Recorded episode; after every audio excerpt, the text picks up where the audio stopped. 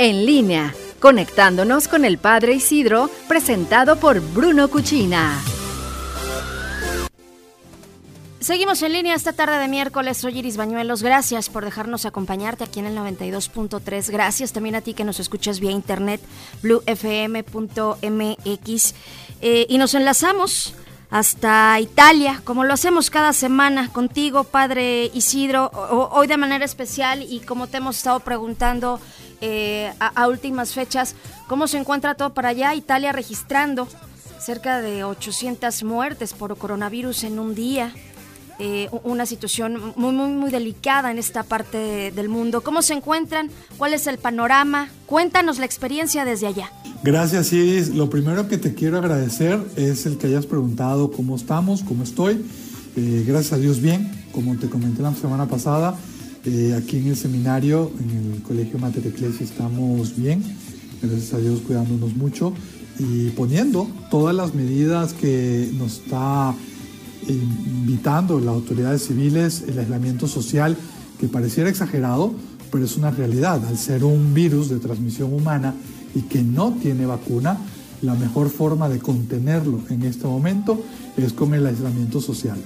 Sé que parece exagerado que ante una enfermedad que se está viendo tan grande y tan, de una magnitud tan amplia en el mundo, una solución tan sencilla como el aislamiento social puede parecer poco equiparable a lo que es y por eso nos causa perplejidad.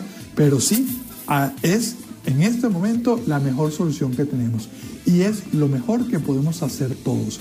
Vi que en México ya entraron en fase 2. Ojalá no dependamos tanto de lo que digan o no digan las autoridades civiles, que seamos conscientes de tomar nosotros responsabilidad en esta, en esta situación y saber nosotros medirnos. Si nosotros tenemos que meternos el autoaislamiento, bueno, hacerlo y no esperar a que simplemente nos lo digan. No es algo de apanicarnos, es algo de tomar responsabilidad y conciencia. Sé que está circulando por ahí una controversia, que un padre dijo que esto era de Dios, que una llamada de Dios. Mira, no me atrevería a calificarlo tanto. El Papa no lo ha calificado así. El Papa lo ha calificado como una pandemia y una situación crítica que vivimos. El Papa ha puesto de su parte tanto él cuidar el aislamiento como también a nivel espiritual. Hoy a las 12 de Roma, 5 de la mañana hora de ustedes, se rezó un Padre Nuestro donde se reunieron varias confesiones, varios cristianos del mundo, no solamente el mundo católico, a este rezo. También el Papa ha invitado el viernes a una bendición especial Urbi et Orbi a las 6 de la tarde a Roma, a las 5, a la, perdón, a las 11 de, de, la mañana, hora del centro de la República, en la que ojalá nos podamos unir. Pero hoy fíjate que el Papa decía algo más interesante que va más allá, que de quién manda esto y quién no manda esto. El Papa decía que ante esta emergencia, ojalá podamos transmitir a las generaciones futuras la actitud de solidaridad. ¿Y cómo es esa solidaridad? Bueno, sí, por un lado estar pendiente de las personas que están a nuestro alrededor, pero también esa solidaridad se manifiesta siendo nosotros responsables en nuestros hogares y con aquellas actitudes que nosotros emprendemos de cara a esta realidad. Esto requiere que nos cuidemos mucho. No es alarmismo, es responsabilidad. Nunca, como antes, se nos había puesto de una forma sencilla, pero sé que no es fácil, el que nos sumemos a luchar contra este coronavirus siendo nosotros responsables. Hoy, día también de la Anunciación, el Santo Padre recordaba en la catequesis que tuvo a puerta cerrada los 25 años de la encíclica Evangelium Vitae de San Juan Pablo II.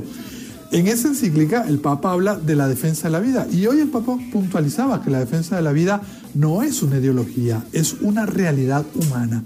Cada vida humana es única y irrepetible. Por eso hay que ser solidarios y también tener un amor fraternos unos a otros.